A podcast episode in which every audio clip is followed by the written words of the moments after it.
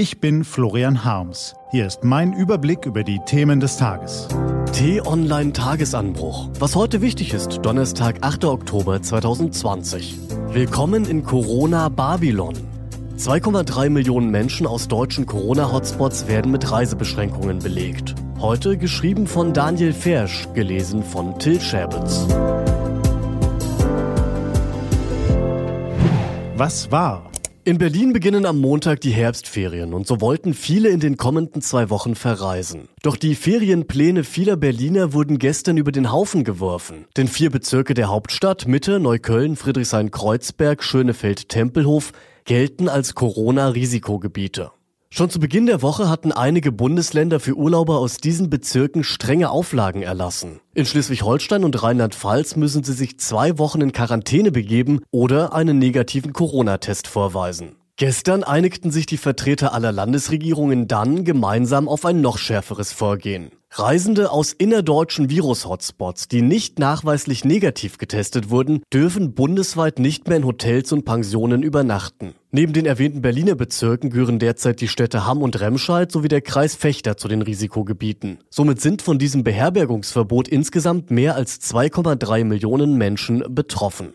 Doch die vermeintlich einheitliche Regel hatte sich schnell wieder erledigt. Kurz nach Bekanntgabe scherten die ersten Länder wieder aus. Thüringen kündigte an, nicht mitmachen zu wollen. Berlin lehnte ebenfalls ab und forderte zudem, als Ganzes betrachtet zu werden. Niedersachsen und Bremen wollen die Maßnahme noch prüfen und selbst die strengen Bayern kündigten beim Beherbergungsverbot eine Extrawurst an. Schließlich habe man im Freistaat eigene Kriterien zur Einstufung von Corona-Hotspots. Können Sie da noch folgen? Ich nicht.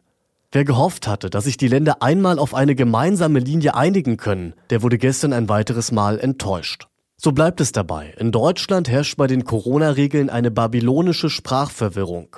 Kein Wunder, dass viele Bürger kein Verständnis mehr für diesen Flickenteppich an Maßnahmen haben. Ob die innerdeutschen Reisebeschränkungen so zum Erfolg führen, darf zumindest bezweifelt werden. Schließlich nehmen die derzeitigen Risikogebiete sehr wahrscheinlich nur die Entwicklung im Rest des Landes vorweg.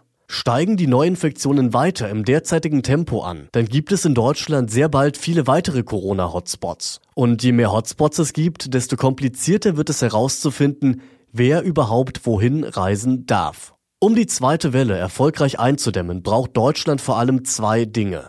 Verständliche, nachvollziehbare Regeln und die Einsicht möglichst vieler Bürger, dass es wohl besser ist, in diesem Jahr freiwillig auf nicht notwendige Reisen zu verzichten. Ansonsten droht der Kampf gegen Corona so zu enden wie der Turmbau zu Babel. Im Desaster. Was steht an? Die T-Online-Redaktion blickt für Sie heute unter anderem auf diese Themen. In Berlin äußern sich am Vormittag Gesundheitsminister Jens Spahn und RKI-Chef Lothar Wieler zur Corona-Lage im Herbst. Ob sie sich dabei der Einschätzung von Kanzlerin Angela Merkel anschließen, es könne bis Weihnachten in Deutschland täglich 19.200 neue Corona-Fälle geben, wird sich zeigen. In Stockholm wird gegen Mittag der Literaturnobelpreis bekannt gegeben. Im vergangenen Jahr hat die Verleihung für viel Aufsehen gesorgt, nachdem die schwedische Akademie erstmals zwei Preisträger auswählte. Darunter Peter Handke aus Österreich, dessen Haltung zum Jugoslawienkrieg zu heftigen Kontroversen geführt hat. Und im Bundestag nimmt am Nachmittag der Untersuchungsausschuss zum Wirecard-Skandal seine Arbeit auf. Im Mittelpunkt steht dabei die Frage, ob die Bundesregierung und die Finanzbehörden den ehemaligen DAX-Konzern zu Unrecht mit Samthandschuhen angefasst haben.